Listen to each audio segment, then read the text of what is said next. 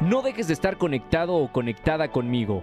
Entra a mi nuevo sitio rogergonzalez.com.mx y déjame tu correo electrónico para los próximos cursos que tendremos.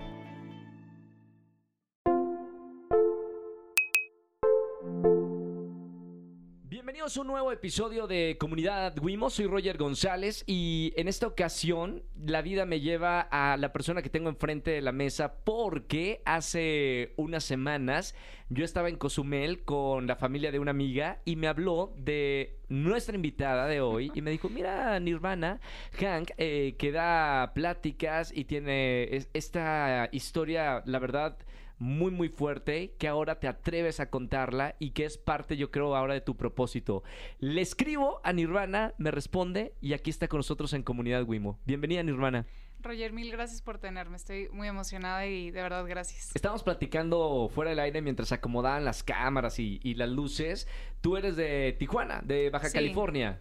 ¿Qué onda con, con Baja California? He, he ido en unas ocasiones y, y me gusta muchísimo. Todo Baja me gusta. Espectacular, ¿no? Sí, em, sí, yo soy de Tijuana, me crié allá, estuve pues los primeros 18 años de mi vida en Tijuana y siempre va a ser mi hogar. Ahí vivía mi papá, mis hermanos, la mayoría de mis hermanos, entonces me encanta, me encanta visitar. Es difícil la, eh, la ubicación, o sea, Tijuana siempre se ha caracterizado por ser un- una zona a veces un poco complicada, ¿no? Sí, puede serlo, pero también por otro lado hay muchísimas oportunidades, hay mucho trabajo, es, es una ciudad, la verdad, muy padre y a mí me tocó una crianza muy bonita, que sí, agradezco. Aparte que obviamente dicen que lo mejor de Tijuana es San Diego. ¿no? Sí. Fatal, pero obviamente tener el privilegio de poder cruzar es algo muy padre y también tenemos Ensenada, parte de Baja California Norte, que Muy es bello. divino. El sí. Valle Guadalupe también, El ¿no? valle es impresionante. Y, y cómo ha crecido en los últimos años. Yo hace unos años que no voy y sí me hace falta eso. Porque hoy, divino. hoy vives aquí en, en la Ciudad de México, ¿verdad? Sí, ¿Por algo en particular decidiste salir de tu ciudad? sí. Inicialmente me mudé hace... Después de la... Me graduó de la prepa, tomo un año sabático y me vengo a la ciudad. Según yo, a hacerla, a hacerla bien en la náhuac. Claro que valí. Y bueno, rehabilitación anexada, COVID, pandemia, lo que sea. Y eventualmente regreso a la ciudad hace año y medio porque mm, mi sueño más grande es la equitación. Me Sí. súper apasiona el salto. Y mm, creo que aquí es no solamente el mejor lugar para montar, pero tenemos el mejor entrenador que hoy es un privilegio que sea mi entrenador. Y sí, me encanta, me encanta la ciudad. Me gustaría regresar, Nirvana. Eh, por cierto, ¿quién te puso el nombre de Nirvana? Qué buen nombre. ¿Y qué significa? Sí, el, el otro día le pregunté a mi papá que si era por la banda o por el budismo o que no. Y resulta que ni una ni la otra. Entonces, Él hace unos ayeres vio una película en blanco y negro de cuatro hombres que estaban en búsqueda del nirvana. Básicamente la historia cuenta que un hombre nunca lo encontró, dos lo encontraron, pero bueno, tres lo encontraron, uno no pudo regresar a la vida, otro regresó a la vida y terminó te- quitándose la vida o algo así. Sí. Y el último hombre regresó a la vida después de encontrar el nirvana.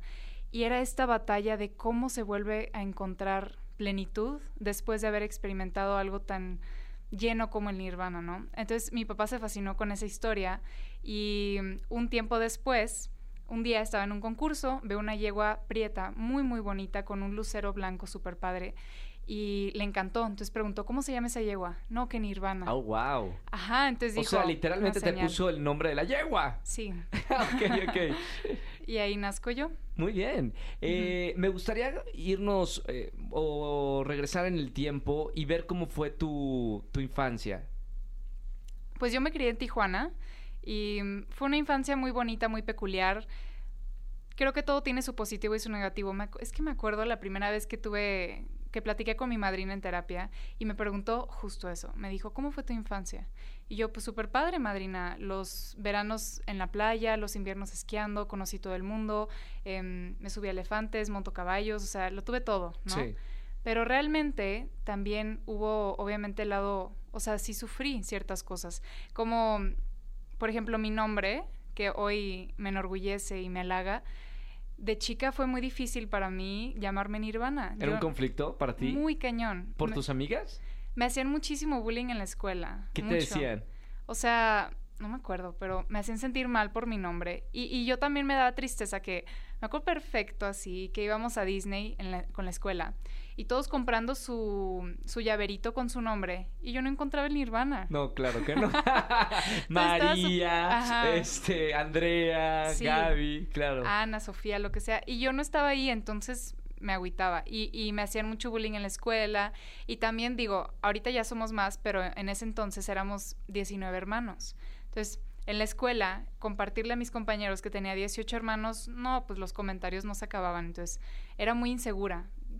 sigo siendo, pero desde muy chica me buleaban mucho, entonces era como que súper retraída, insegura, muy miedosa. Así. Yo hubiera imaginado que eras como de las chicas populares de la escuela.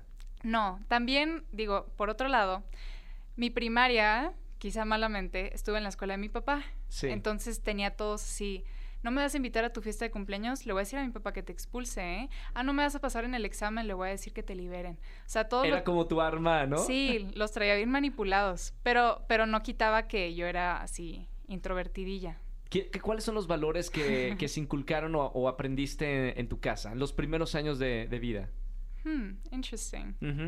Creo que el respeto siempre ha sido una cosa primordial en mi casa, de todo tipo, todo tipo.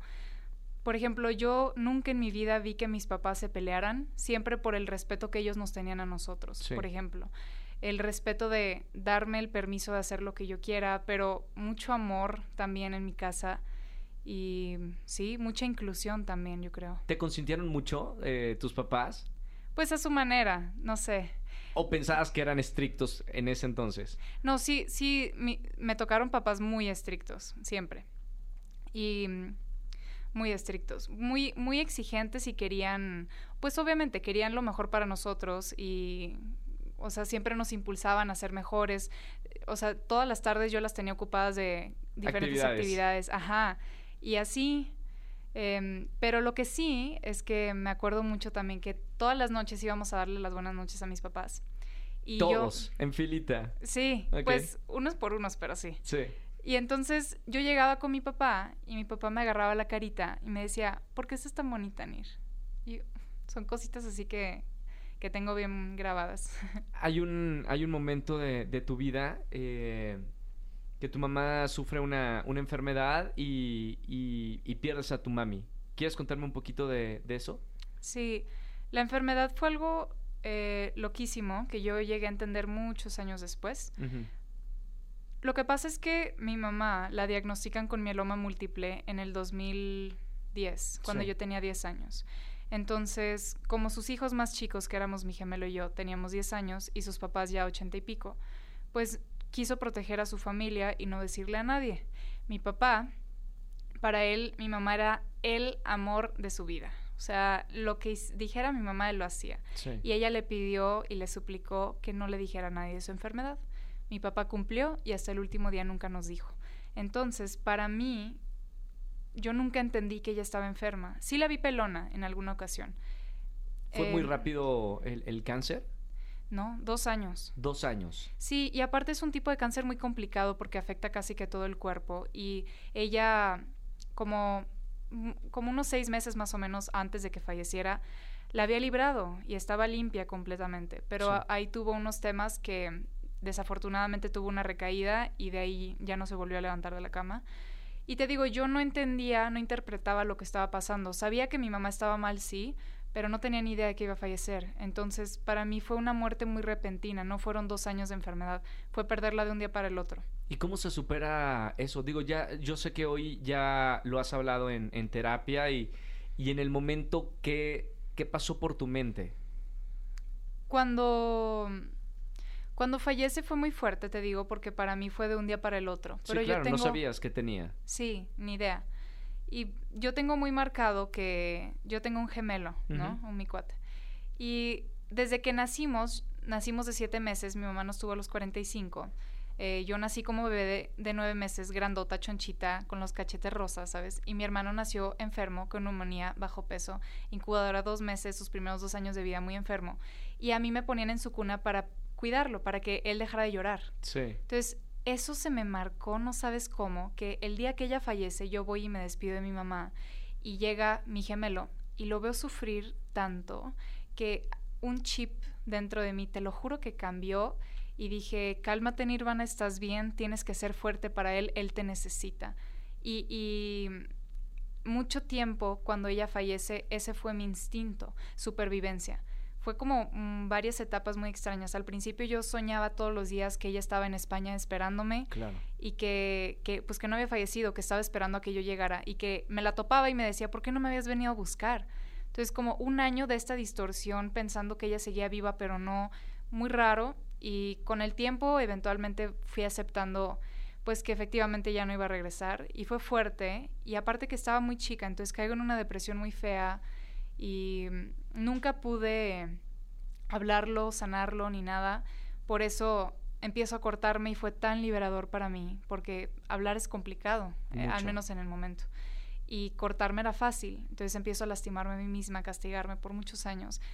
Esa adicción se convierte en enfermedades alimenticias, se convierte en alcoholismo y eventualmente llego ¿Cómo- anexada. ¿Cómo tomó Nirvana, eh, tu papá, la situación? Porque ahorita me comentaste que era el amor de su vida. Sí. Yo no me imagino eh, estar en esa situación que la, la persona que más amas eh, ya no va a estar. Yo sé que es diferente el hijo eh, con la mamá, pero también el amor de su vida. Sí. ¿Cómo lo tomó tu, tu papá y cómo lo tomó para decirle la noticia a todos los hijos? Gracias por la pregunta y es, es que es algo loquísimo, porque una vida termina, pero santo Dios a la cantidad de personas que afecta, Sí. ¿no? Más que nada a mi papá. A mi papá le tocó todo. Tiene una historia súper bonita que unos meses antes de que falleciera, se van, me dicen mis papás, nos vamos a ir de viaje a Suiza el verano, se van a quedar con sus abuelos. Yo feliz porque mis abuelos me dejaban ver novelas y mi mamá no. Entonces, Sí. súper padre. Cuando regresan de Suiza fue que vi a mi mamá pelona. Años después me enteré que no se fueron de viaje, se fueron a hacerle un trasplante de médula. Y fue ahí cuando perdió su cabello. La iban a rapar y le preguntaron, pues, que si con cuál, que si 0, 1, 2, 3, 4, 5 para la rapada. Y mi papá se rapó un cachito de su cabeza de todos los diferentes tamaños para que ella escogiera cuál quería. Wow.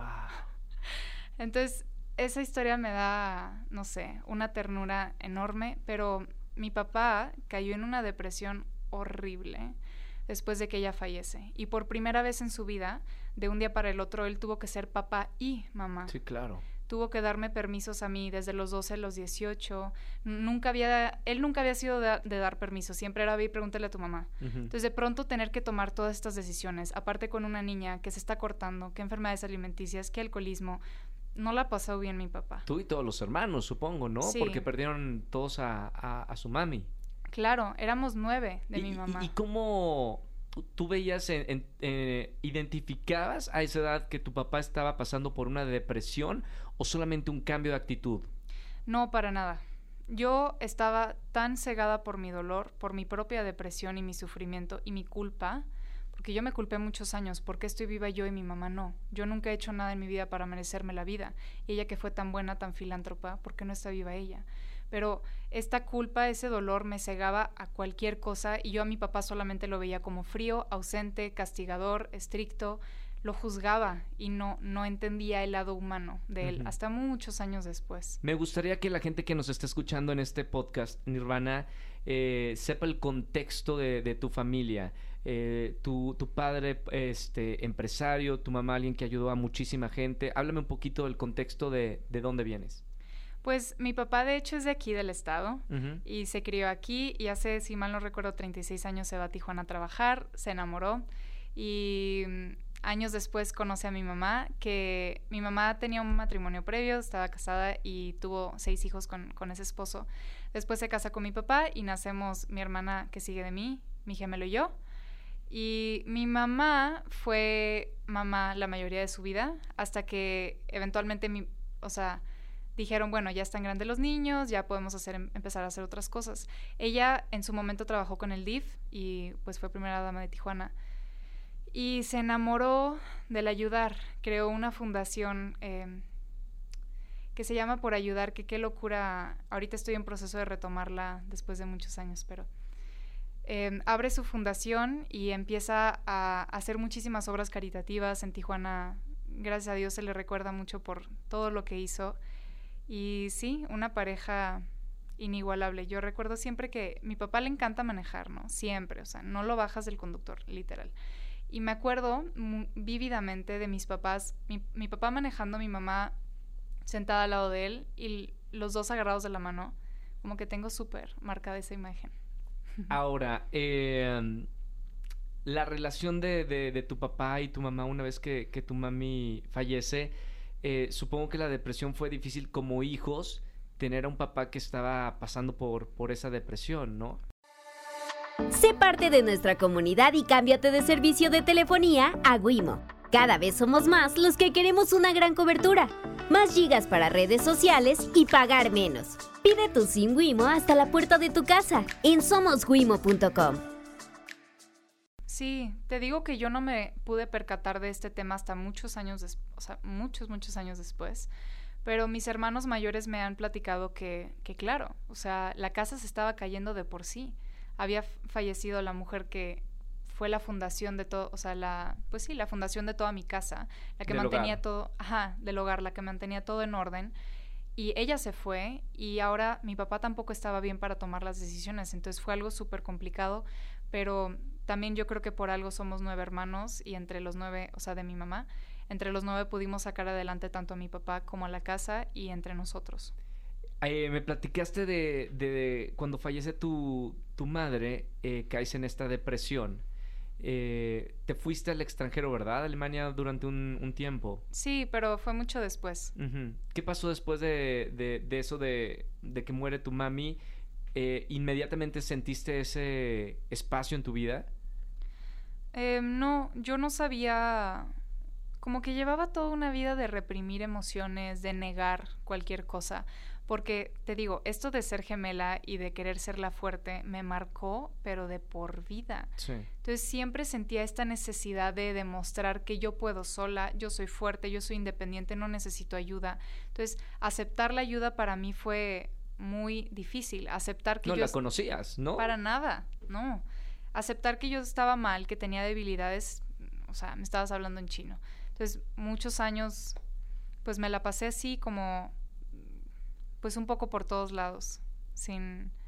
O sea, desde los 12 realmente hasta los 20 que terminó en rehabilitación, nunca tuve ningún como paz o estabilidad. Siempre estaba por todos lados y con un desastre, la verdad. Cuando suceden cosas feas en Nirvana, eh, mucha gente toma el camino de la rebeldía, ¿no? de, de, hacer completamente lo que no aprendió en casa o no sé. ¿Tú pasaste por, por, ese, por ese camino? Sí, mi sonrisota porque me da... Porque recuerdas cosas. sí, me acuerdo... Está muy chistoso cómo sucede la vida, ¿no? Cómo siente uno las cosas, ahora que lo veo en retrospecto. Pero yo, cuando fallece mi mamá, no entendía la depresión de mi papá, no entendía lo tanto que él había hecho por ella y todas esas cosas. Yo solamente veía sufrimiento y yo necesitaba un villano en mi historia. Entonces yo toda la culpa se la echo a mi papá, que curiosamente, te digo, él siempre me inculcó el respeto. Supo que estaba pasándola mal y siempre estuvo ahí, pero muy respetuoso, dándome mi espacio. Pero, mm, ¿qué te iba a decir? Eh, ¿Tomaste eh, eh, el camino de la rebeldía ah, en, ese momento? Entonces, perdón, el chiste es que yo tomo de villano a mi papá y me voy en contra de él. De hecho, me acuerdo la primera vez que estaba tan enojada con él que le dije, Jorge, y vi cómo se le quemaba la sangre de coraje y dije, ahí está, ya le gané. Porque yo sentía que él me había lastimado tanto que tenía que pagármelas, porque yo era muy vengativa, muy rencorosa. Entonces, yo te voy a lastimar como tú me lastimaste a mí. Y si te digo Jorge, buenísimo, por ahí empezamos. Y no te gusta que salga tarde, entonces más voy a salir tarde. No te gusta que tome, más voy a tomar. O sea, muy, pues rebelde con una necesidad de, no de llamar la atención, pero de lastimar. Lastimar como yo sentía que me había lastimado a mí. Que estaba muy equivocada, ¿verdad? Pero Sí. ¿No lo platicaste en ese momento con él? Eh, ¿O hasta qué momento llegó el, ese, ese día que platicaste con, con tu papá de, eso? ¿Qué sentías que te había lastimado? Nunca lo había hablado con él hasta después de rehabilitación, pero no lo había hablado ni conmigo misma. Yo no me aceptaba que tenía coraje con mi papá. Cuando yo llego a rehabilitación años después, yo me preguntaron, ¿cómo te llevas con tu papá? Y yo, no, no me llevo con él, yo no siento amor ni odio, siento indiferencia. Y, y, le dije, yo no quiero una relación con ese señor, no me intriga, no me llama la atención, yo no le vuelvo a dirigir la palabra hasta que esté en una tumba. Así literal lo decía. Que era, que era digo, quiero entenderlo y, y, y, también a la gente que nos escucha, Nirvana, ¿cuál era ese, ese coraje tan grande que tenías con, con tu padre? Que en tu idea de que te había lastimado. Sí, que yo no había entendido la muerte de mi mamá, para nada. No había entendido que después de que o sea, de por sí la muerte. Yo no sabía que ella llevaba dos años enferma. Uh -huh. Yo no sabía que ella le pidió específicamente a mi papá que no me dijera. Entonces yo lo culpé mucho tiempo. ¿Por qué no me dijiste que estaba enferma? No te dio la información, era uh -huh. eso. ¿Te escondió cosas? No me lo escondió, le hizo caso a mi mamá, que uh -huh. fue lo único que le pidió. Y por amor cumplió la palabra a su mujer. Pero yo no lo entendía y no me atrevía a preguntar. Y él por respeto no me lo decía tampoco. Entonces, sí. una situación extraña, pero yo lo culpé muchos años porque no me pude despedir de mi mamá, porque no la conocí, no estuve ahí al final para ella.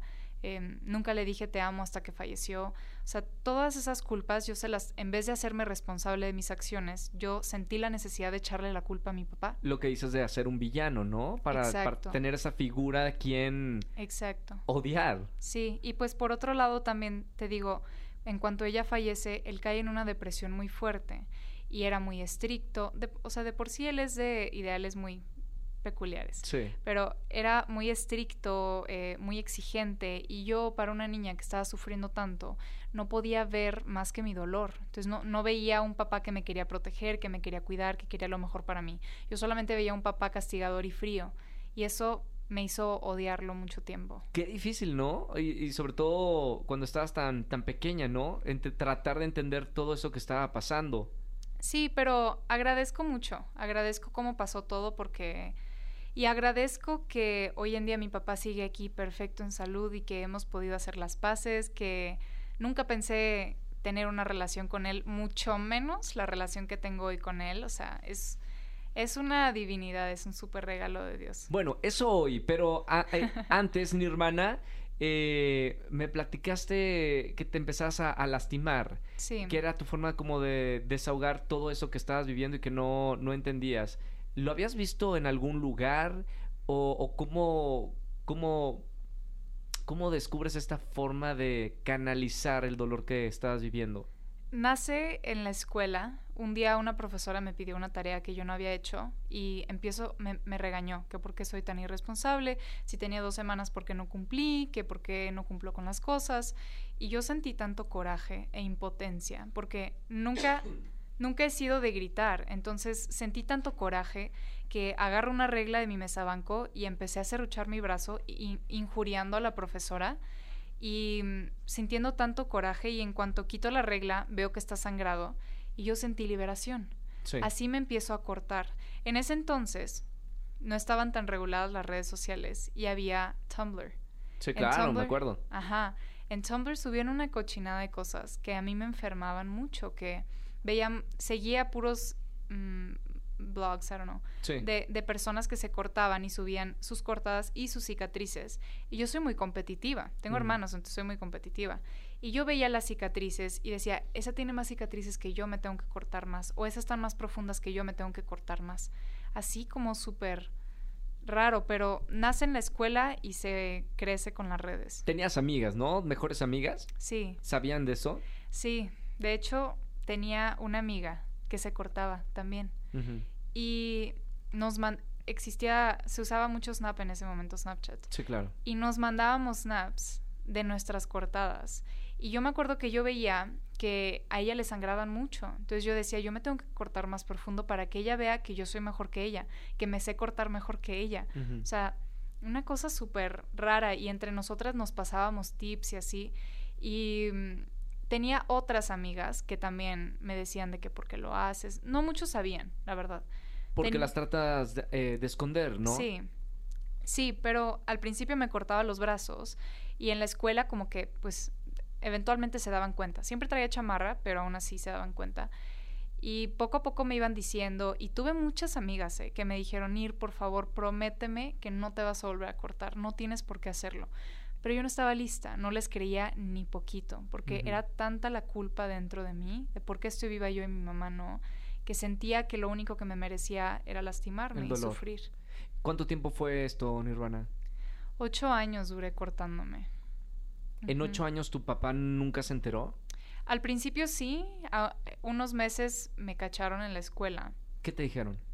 En la escuela nada, como que directamente hablaron con mi papá y mi papá creo que no estaba en la casa, entonces mi hermana mayor estaba en la casa, ella habló conmigo y me impactó, o sea, obviamente preocupados por mí, que no, tenía por qué hacerlo, que habían mejores maneras de hacer las cosas. Y me apoyaron siempre, entonces dejé de cortarme los brazos y un rato dejé de cortarme, pero eventualmente empiezo a cortarme las piernas y de ahí era muy, muy, muy cuidadosa para que no se dieran cuenta y creo que nunca se dieron cuenta. ¿Fuiste a algún especialista? ¿Cómo, cómo sales adelante eh, por la gente que nos está escuchando, Nirvana, y, y hace esto? ¿Cómo sales adelante? ¿Cómo lo frenas? Yo creo que lo más importante de todo es la terapia, la verdad, porque en la terapia es donde yo pude llegar a identificar por qué lo quería hacer en un principio. Y cuando te dan las ganas de querer hacerlo, ¿qué más puedes hacer? O sea, ¿qué otras cosas puedes hacer? En ese momento, cuando yo me cortaba, yo sentía tanto coraje, tanto dolor y sufrimiento que me liberaba el cortarme, ¿no? Y en ese momento yo pensaba que era la mejor manera de lidiar con mis cosas, pero la verdad es que no. O sea, hoy en terapia, hablando con mi madrina, externando mis emociones, es lo único que realmente me ha ayudado a trascender mis problemas, porque me cortaba y me cortaba y las cicatrices siguen ahí, pero los problemas seguían ahí también. Sí, claro. Nada se, nada se mejoraba, nada cambiaba realmente, me seguía sintiendo igual. Y en terapia es el, el único lugar donde yo he encontrado verdadera liberación y poder trascender las cosas. ¿Qué tan frecuente eh, eh, te cortabas o te hacías daño? Todos los días, todos los días. Y a veces más, a veces menos. También me apagaba cigarros, así, diferentes cosas, pero todos los días. En ese, en ese entonces eh, o en esa etapa de tu vida tenías novio, pareja, alguien como muy cerca y de confianza. A los 16 tengo mi primera relación. Y fue em, influencia en que me dejara de cortar, porque a la vez también empecé a salir con mis amigas. Me acuerdo que a los 18 yo seguía cortándome, pero cada vez iba disminuyendo, porque me encontraba más liberación en el alcohol Sí. ahora. Y con mis amigas nos vamos de Spring Break a Ensenada, y me acuerdo que yo dos semanas antes dije, a ver, Nirvana, si tus amigas ven que tienes cortadas nuevas, te las van a hacer de show, entonces mejor por ahorita no te cortes y ya después de, de la vacación te puedes cortar. Y pues me di dos semanas limpia, llegué y sentí mucha aceptación de parte de mis amigas. Yo sentía miedo que, que me fueran a criticar, que me fueran a juzgar, que preguntaran muchas cosas, que hicieran como que un big deal así. No, no eran tus amigas amigas entonces. ¿Por Era, qué? era gente porque no tenías la confianza de, de contarles lo que estabas viviendo. ¿O me equivoco? Si eran amigas que le contabas todo lo que estabas viviendo y lo que sentías. Había una que sí era mi mejor amiga y le platicaba de todo, pero yo nunca había sido honesta. No podía serle honesta a otra persona menos a mí misma, ¿sabes? Sí. Y no, no me gustaba, siempre vivía detrás de esta careta de querer proyectar fortaleza, que soy fuerte, que a mí nadie me va a lastimar. También en el funeral de mi mamá, mis compañeros de la escuela me vieron, me vieron llorar. Y yo me prometí, en mi vida me va a volver a ver la gente así de vulnerable. y no, nunca pude como que decirle realmente lo que estaba pasando a mis amistades porque no podía decírmelo ni a mí misma. Pero ahí fue que te digo que sentí tanta aceptación de mi bolita de amigas que nadie hizo show, nadie me preguntó nada, todas muy respetuosas. Y me gustó y esas dos semanas se convirtieron en un mes, convirtieron en dos meses y hasta hoy. Hay una em, entrevista que leí en Quién, Nirvana, que dices que desde los 13 años ya tomabas. Eh, ¿Eso es cierto? No dejes de estar conectado o conectada conmigo. Entra a mi nuevo sitio rogergonzalez.com.mx y déjame tu correo electrónico para los próximos cursos que tendremos. A los 14 empiezo a, consumir. Digo, por primera vez lo probé a los 8 años en una cena de la familia Ujú. y casual, ¿no? Todos estaban tomando vino, yo quería ser parte de, entonces yo pido una copita de vino, mi papá me regala un chorrito así de vino y yo sentí una adrenalina de que por fin, por fin soy parte de, por fin soy igual que todos mis hermanos, ya no soy la chiquita. Sí. Y sentí una pertenencia bien bonita que yo pues llevaba buscando toda mi vida.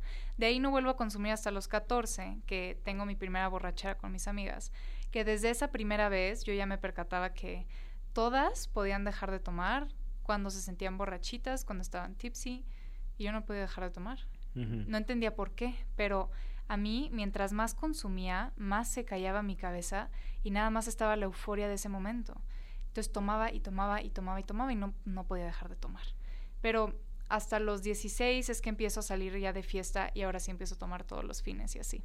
¿Cuándo te diste cuenta, Nirvana, que, que ya eras una persona con una enfermedad? Creo que la primera vez que lo dije tenía 19 Ujú. porque mm, unos meses antes yo tenía una perrita gitana que mm, falleció atropellada porque no le puse la correa, que nunca se la ponía, pero bueno, así pasó. Y fue muy fuerte para mí porque sentí que yo sentía que necesitaba proteger a Gitana como yo quería que me hubieran protegido a mí de niña. No que no lo hubieran hecho, pero sí lo sentí. Sí. Entonces fallece Gitana y fue como si mi niña interior se hubiera muerto por mi culpa. Sí, Entonces sí, me revive una cantidad de culpas. Todas las noches empiezo a soñar que la mataba. Entonces todas las noches empiezo a tomar vino porque me di cuenta que si tomaba ya no soñaba. Entonces empiezo a tomar todos los días y, y estaba saliendo con un chavo en ese momento. Y una vez fuimos por un café y le dije, oye, creo que soy alcohólica, como que tomo mucho y no sé. Me dijo, no, Nir, sí tienes un problema con el alcohol, pero se te murió tu mamá, ni modo que no tomes. Aparte estás chiquita, pues es normal. Lo estaba justificando. Sí, no, no por mal plan, pero porque nadie, al menos en ese momento, no sabíamos lo que era un alcohólico. ¿En tu Yo no. familia ni tu mamá ni tu papá llegaste a ver que, que tomaban mucho? No, en mi casa siempre hubo una cultura muy normal alrededor de la bebida.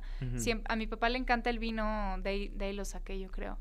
Y siempre éramos de en la cena con vino, cuando íbamos a los festejos de los amigos, los shots de tequila, emblemáticos de mi papá. Mi mamá nunca le gustó tomar mucho, pero siempre fue como algo muy, pues, normal. Sí. O sea, muy aceptado. En los domingos una, una cheve mis hermanos y así. Es, es muy normal, la verdad. Pero ninguno con un problema de alcoholismo. Como yo no. ok. Eh, cuando le dices eso a, a- a tu pareja, a, a tu novio, y te dice que no es eso, que no cree que, que, que estás eh, en ese problema, ¿qué, qué hiciste? Yo dije, claro, tienes toda la razón, claro.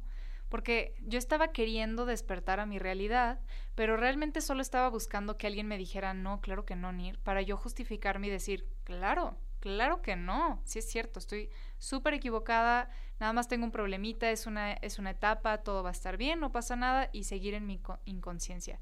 Y así seguí, pues, como un año más. En redes sociales, Nirvana, hoy eh, das conferencias y, y de verdad eh, das un, un- un mensaje muy, muy, muy claro, porque tú en, en tu video dices, hola, soy Nirvana y soy alcohólica.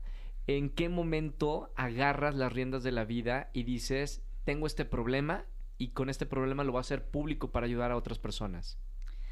Eso fue apenas el, en enero del año pasado, en el cumpleaños de mi papá. Conozco a un, a un chavo que respeto yo mucho y le, le- le dije, te voy a confidar el secreto más grande de mi vida.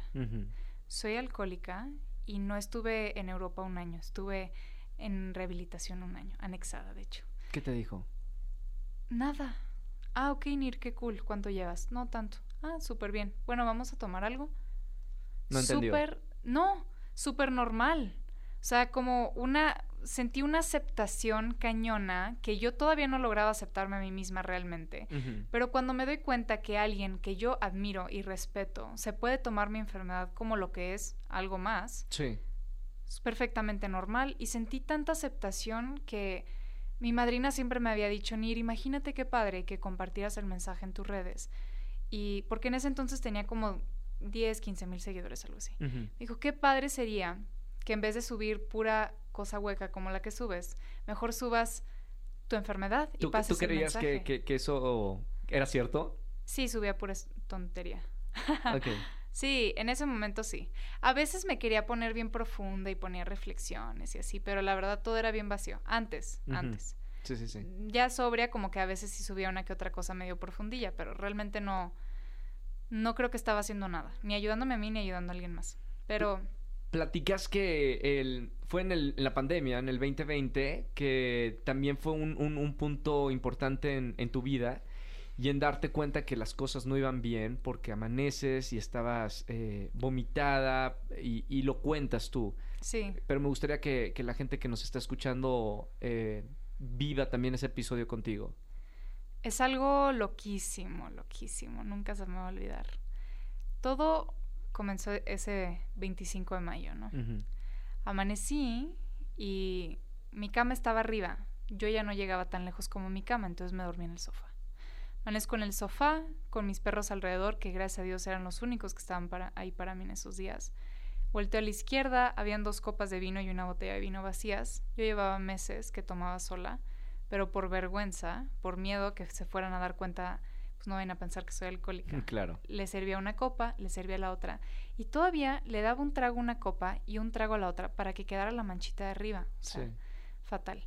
Entonces me levanto de la cama, voy al espejo y me acuerdo que me vi la cara hinchada y dije como que "Ay, estoy bien hinchada, seguro es porque no dormí bien.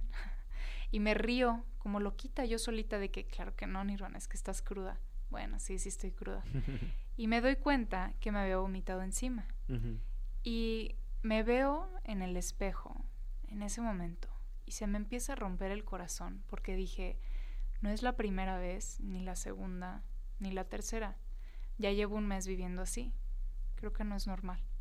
Siento tanta vergüenza que yo llevaba toda una vida huyendo de mis problemas, ¿no? Entonces, nuevamente trato de huir, me meto a la regadera, me meto a bañar, estoy lavando mi cuerpo y empiezo a percatarme de este olor así putrefacto entre el alcohol, el cigarro, el sudor, el vómito, o sea, todo muy asqueroso. Agarro un cepillo para, el, para peinarme y empiezo a tallar todo mi cuerpo, modo que se pone rojo, rojo, y queriendo como que quitar este sentimiento de asco, pero en ese mismo momento, lavando el vómito de mi cuerpo, me di cuenta que el asco no era por el vómito, el asco era por mí porque llevaba toda una vida escuchando que tenía un problema con el alcohol y nunca lo había querido aceptar. Pero esa mañana ya no había cómo negarlo. Entonces salgo de la regadera, le marco a mi papá, que llevaba cuatro años que no le dirigía la palabra, y todavía no era mi papá, era Jorge. Entonces, Jorge... ¿Vivían en diferentes casas? No, vivíamos en la... Bueno, yo vivía en México, pero con la pandemia me regreso a casa de mi papá. Sí.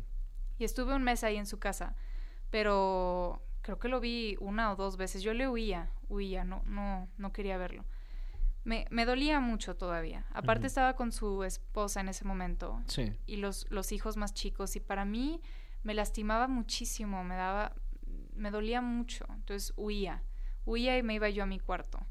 Pero ese fue el día que pido la ayuda y ya al día siguiente ya estaba anexada. Eh, ¿Le pediste ayuda a tu papá para que, para que te diga qué hacer? Le dije, pa, bueno, le dije, Jorge, estoy muy cruda, si no te marco ahorita no te marco nunca. Creo que tengo un problemita con el alcohol y creo que necesito que me internen. Solo que no quiero que nadie se entere, ni tu esposa, ni mis hermanos, ni tus amigos, ni nadie. Y acuérdate que soy vegana. Y ya, me dijo, yo pensé que me iba a decir, pero ¿por qué, Nirvana? Qué vergüenza. Si te lo di todo, si lo has tenido todo, ¿por qué? ¿Y si tuviste todo? ¿Sí crees que tus padres te dieron todo? Pues sí, o sea, sí, en cierta forma. Hu- ¿Hubo algo en, en- digo yo tratando de, de, de entender un poquito tu, tu vida, ¿hubo algo que quizá te faltó? No, yo creo que todo es perfecto. No, no me arrepiento de nada, no creo que, que hubo nada que... Yo creo que todo pasó como tenía que pasar. Y si no hubiera sido por, es, por todos esos acontecimientos de cosas, no estuviera aquí el día de hoy, entonces yo agradezco.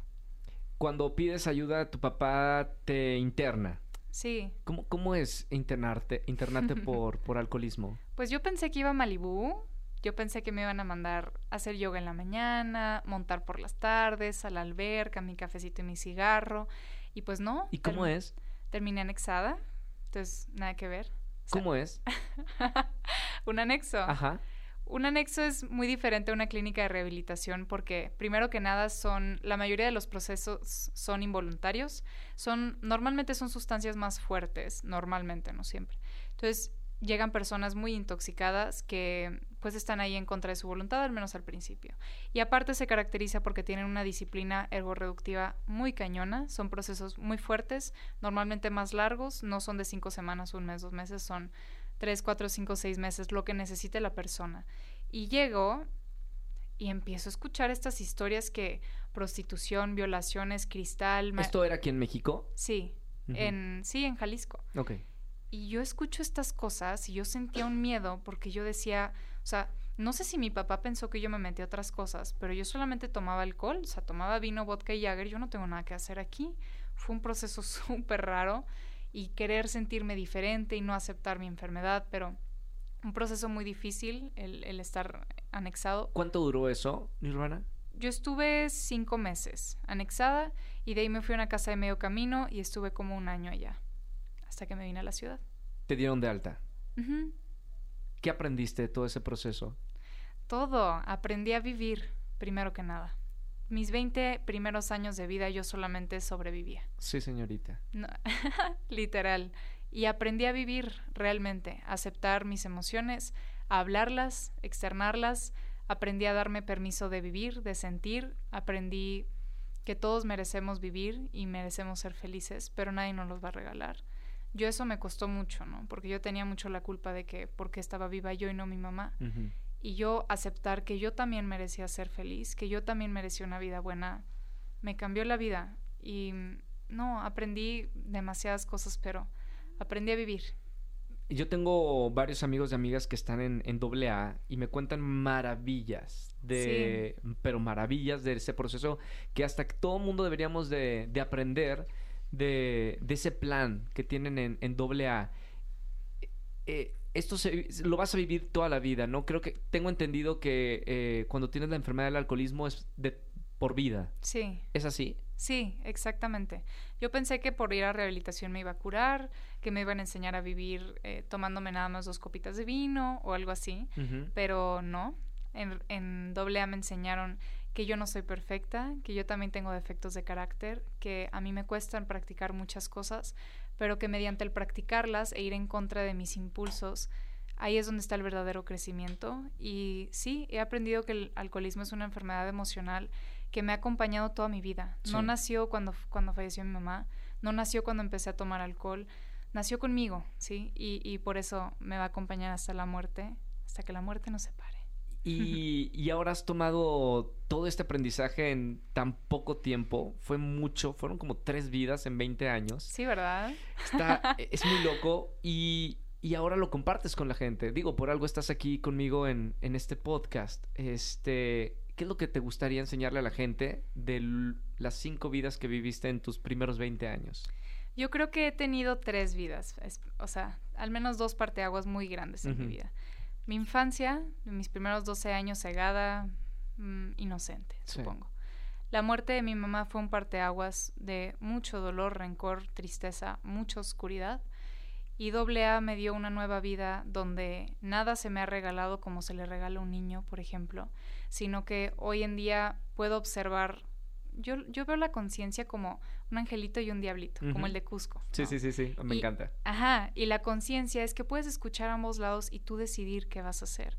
Perfectamente hoy pudiera irme a tomar y no va a pasar nada, seguro nadie se va a enterar, todo bien.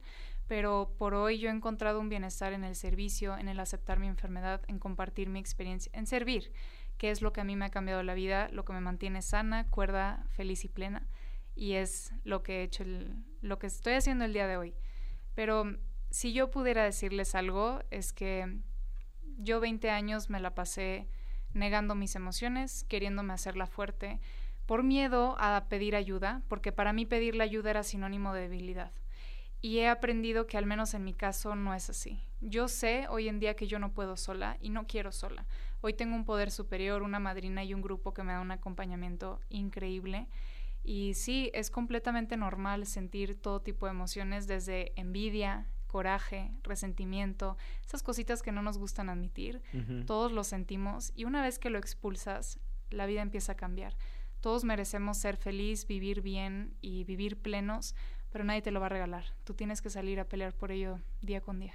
¿Ha sido difícil el proceso de dejar el alcohol? El alcohol no, realmente no. Ha sido difícil el proceso de la vida, eso sí. Yo pensé que cuando iba a dejar de tomar, cuando iba a empezar mi vida en sobriedad, todo iba a estar bien siempre. Pues ya, ya, ya hice lo peor, ya saqué lo peor. Se supone que el alcohol me lastimaba, entonces ya todo va a estar bien. Pero me di cuenta que no, la vida te sigue mandando adversidades. Hemos tenido problemas de salud en mi familia que me han costado mucho.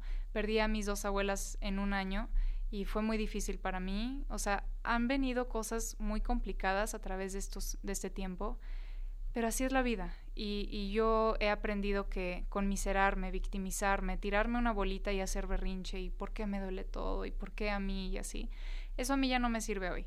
Entonces, la vida me va a seguir mandando de todo tipo de ocasiones, pero yo por hoy voy a seguir peleando por mi vida y buscando mi felicidad. Hoy, Nirvana, ¿cómo ves a, a la vida? Antes eh, que ibas en contra a la hora de, de cortarte, ¿no? Con, con el peligro de que esto se hubiera, te hubiera pasado la mano y, y, una tragedia, ¿no? Hoy, hoy abrazas a la vida y cuáles son esas cosas que realmente te gustan de estar aquí. Entra a somoswimo.com y cambia de chip. Consulta nuestros planes, cobertura y servicio en nuestra página oficial. Cada día somos más los que preferimos una gran cobertura, más gigabytes y pagar menos. Hay tantas cosas. Creo que hay, hay Creo que los milagros de Dios están en todos lados. Antes yo veía un milagro como que el que nunca había podido caminar de pronto empezó a caminar. Y ok, sí. Pero los milagros también es que hoy me haya levantado, que hoy tenga toda mi familia conmigo, que tenga un techo encima de mi cabeza, que tenga ropa, que tenga un vehículo, que tenga comida. O sea, no sé, mi felicidad está en todo y en nada. Hoy lo que más me apasiona es la equitación. Me fascina montar, competir, saltar, tener esa conexión con mis caballos y el ir a dar las conferencias a mí me llena de vida. Cuando voy saliendo del escenario, empiezo a sentir un bienestar de que por hoy lo logré. Hoy sé que pude ayudar a alguien y no, no tiene ninguna comparación. Cuando yo fallezca, todo lo que haya construido en esta vida material se va a quedar aquí pero lo único que me puede ayudar a mí a ser eterna es la cantidad de personas a las que yo pueda ayudar, que pueda impactar. Que el día que yo fallezca alguien diga, Nirvana me ayudó a esto, Nirvana me ayudó al otro. Eso es inigualable. ¿Crees que estás en... ¿Crees que le debes a tu mamá eso? Tú hablaste muy bien de, tu mami, de tanta gente que ayudó y que estuvo en la fundación de DIV. ¿Crees que por algo tienes que hacerlo también, como para hacer un homenaje a, tu mamá? Yo cargaba mucho con eso, ¿sabes? De chica también fue... Ya se me había olvidado, creo. Pero de chica fue difícil eh, ser hija de Jorge Hank, empresario político muy cool. y María Elvia, esta señora buena, filántropa que ayuda a tanta gente. ¿Y yo? ¿Yo qué voy a hacer? Yo tengo que ganarle a mis papás. Entonces, querer llenar esos zapatos para mí fue, mm, me daba, me agobiaba muchísimo, mucha ansiedad, no sabía qué hacer con mi vida. Pero bueno, ahora con el tiempo yo creo que todo se ha ido manifestando poco a poco. Nunca en mi vida pensé que iba a dar conferencias.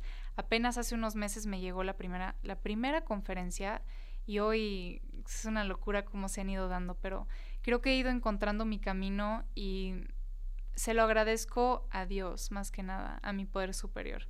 Creo que todo es perfecto y he ido encontrando mi camino a través de la vida. Y qué bonito que, que tenga la, pues el poder observar a mi papá y a mi mamá como modelos a seguir, pero no, ellos tuvieron su vida y yo tendré la mía y qué bonito. Gracias Nirvana por, por este espacio, eh, tomarte el tiempo de venir y platicar. Me parece muy valiente. Tengo muchos amigos y amigas, te repito, en doble A, y me han contado a detalle el milagro de, de estar hoy platicando y, pasando una enfermedad que es una enfermedad que sufren muchísimos y sobre todo jóvenes. Sí. Eh, felicidades por, por haber pasado eso y, y tener la valentía de contarlo públicamente. No, muchas gracias por tenerme aquí. No quería que se acabara, me sentí muy bien. Ni yo. Gracias. Pero podemos hacer una segunda parte. Gracias, Nirvana. Mil gracias por tenerme. Compartan este episodio con la gente que más aman y, y gracias por escucharnos todos los miércoles. Hasta el próximo miércoles. Chao, chao.